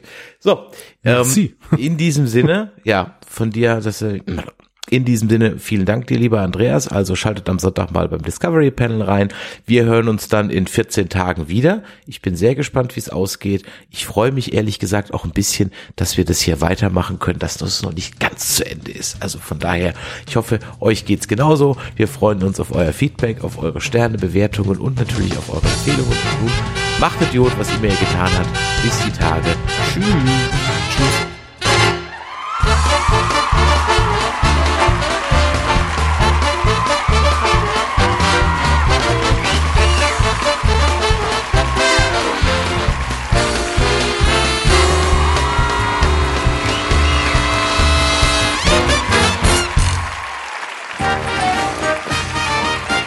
Eine Produktion des Podcast Imperiums.